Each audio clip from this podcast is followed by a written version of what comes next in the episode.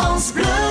France Bleu Pays Basque. Effectivement, la retraite se prépare à tout âge. Il est important, dès que l'on rentre dans la vie active, d'avoir accès à son relevé de carrière. Vous devez créer votre espace personnel sur le site de l'assurance retraite.fr. En rentrant votre numéro de sécurité sociale, on va vous demander euh, votre date de naissance, un mot de passe et vous validez donc l'accès à ce site. Il va vous permettre de vérifier euh, chaque année votre relevé de carrière. Si vous voyez des anomalies sur votre compte, vous avez possibilité de demander une mise à jour directement en ligne sur l'assurance-retraite.fr.